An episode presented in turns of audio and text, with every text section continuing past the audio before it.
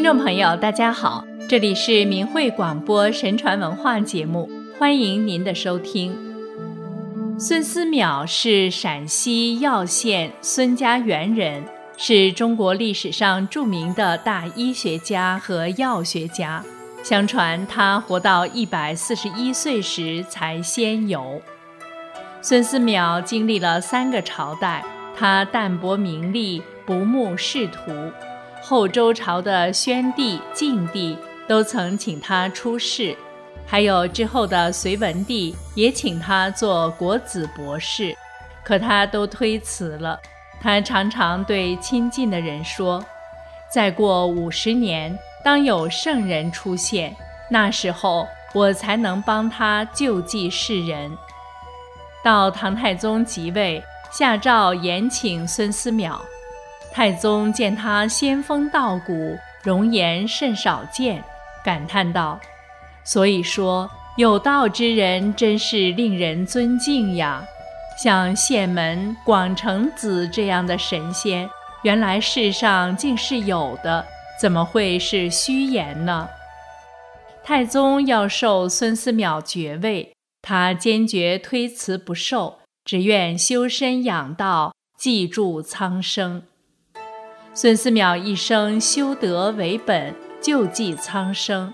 他在《千金药方》中写道：“德行不克，纵服玉液金丹，未能延年；道德日全。”不其善而有福，不求寿而自延。意思是说，如果人的道德不好，就是吃仙丹妙药也不能延年益寿；如果道德高尚完美，不用祈祷就多福多寿，这才是生命的真谛。下面跟大家分享几个孙思邈的故事。一，乱世行医，一诊换身。隋朝末年，天下纷乱，但是孙思邈仍然四处行医。有一天，孙思邈行医到江西九江地界，不料发生意外，被一伙占山为王的强盗误以为是探子。孙思邈当时年已七十，却显得年轻，被当成探子绑架到山寨。有人对山大王说：“这是个探子。”孙思邈对山大王说：“我不是探子，是医生，已七十岁了，怎么会是探子呢？”绿林好汉们觉得诧异，他看上去才三四十岁。你难道是神仙？山大王一看，果真是医生，就要把他留下来给山上的众老少看病。山大王本来对于医者并不在意，本大王如此壮实，怎有那许多毛病？然而孙思邈说：“您是否常有胸腹发胀、便干燥、尿频细眠？”失眠多睡，早起口苦，牙龈出血。听完之后，山大王大为吃惊，明白了这不是一个普通的医家。一位与山大王结拜为兄弟的人患重症，但缺一味关键的药材人参，山寨没有，要下山采购。孙思邈向山大王说明之后，山大王说。抢去抢来，孙思邈忙道：“此法不妥，治病救人岂可行不仁之事？”而山寨并没有足够的银两去购买昂贵的人参。孙思邈说：“倘允许下山，他可顺利解决。”山大王担心他一去不返，便让一个人跟随，限期为六日。孙思邈说。治病救人，誓言反债。到了山下一个有人参的药店，孙思邈提出坐堂三天，报酬是三两人参，刚好够用。店主叫一个伙计测试他的医术，孙思邈诊得此人胃寒腹满已有三年，掌柜一看了得，便提出条件：坐堂八天，否则换不来人参。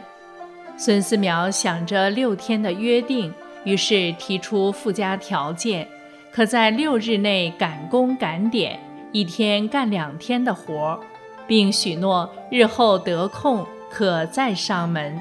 君子之言，驷马难追。坐堂之后，一天比一天人多。三天过去，孙思邈接诊人数竟超过该药店开张半年的总和。患者接踵而至，店关得很晚。孙思邈疲劳之至，但都坚持下来。掌柜收到的钱多到用麻袋装。六天之后，终于制齐三两人参。当他回山寨时，已经知道情况的山大王颇为感激，还要给予奖赏。山寨的人服药之后，病情立即好转。孙思邈接受了山大王好意，却谢绝奖赏，只提了一个要求：下山寻访原九江太守。山大王被孙思邈一言九鼎的医德所打动，痛快地应允。在隋朝末年，昏君杨广当道，民不聊生。在这样的环境中，孙思邈心如止水，救死扶伤。在任何环境下，都用一颗纯善之心待人，并没有贫富贵贱的分别，令见到他的人都为其至善所打动。所谓医者仁心，人命至重，在这乱世之中，正得到了恰如其分的体现。古人在形容什么是高尚的境界时，用了一句话：“尽善尽美矣。”就是说，为了把一件事做到完美，而不惜任何代价，尽心尽意尽力，达到了忘我的程度，那真是令任何人都会赞叹的美德啊！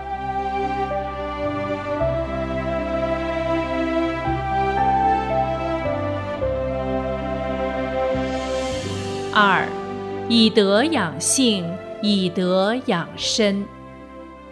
孙思邈曾经在中原焦作一带行医，长达二十余年。他在小山村一户人家住下，在门口置一张小案几，坐于其后，对面为患者座位，两人正面相向，尽可能缩短距离。孙思邈对于患者。只收取微薄的药费，刚够成本；遇上家贫者，则分文不取，故实际相当于义诊。孙思邈不仅坚持对患者少收费或不收费，还反对医者在病人面前笑语喧哗、自顾其乐。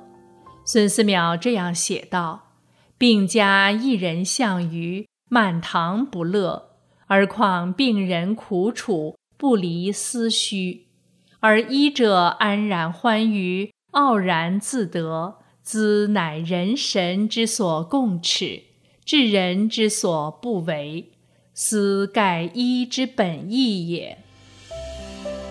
孙思邈在乡村行医的名声日盛，上门求诊者越来越多。为了不让患者跑得太远，采取巡回诊疗方式，即在一处住上一段时间，在移住他处，尽可能广泛兼顾。他提出大医精诚，凡大医治病，必当安神定志，无欲无求，先发大慈恻隐之心，誓愿普救寒灵之苦，不得问其贵贱贫富。长幼言痴，远亲善友，华夷愚智，普同一等，皆如至亲之想。他还写道：“人命至重，有贵千金，一方济之，得于于此。因此把自己的著作均冠以“千金”二字。他以德修身，以身作则，并将常见的疾病药方刻在石碑上，立在住所路旁，让人自己照方治疗，不取分文。孙思邈以德养性，以德养身，演绎了中华五千年传统文明中敬畏天道、以德为本的深刻内涵，成为后人了解华夏道德传统的楷模与佳话。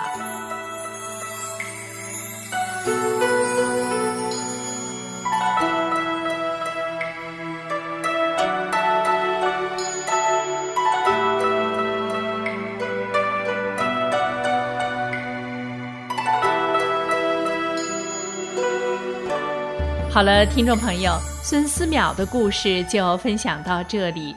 感谢您收听我们的明慧广播神传文化节目，我们下次时间再见。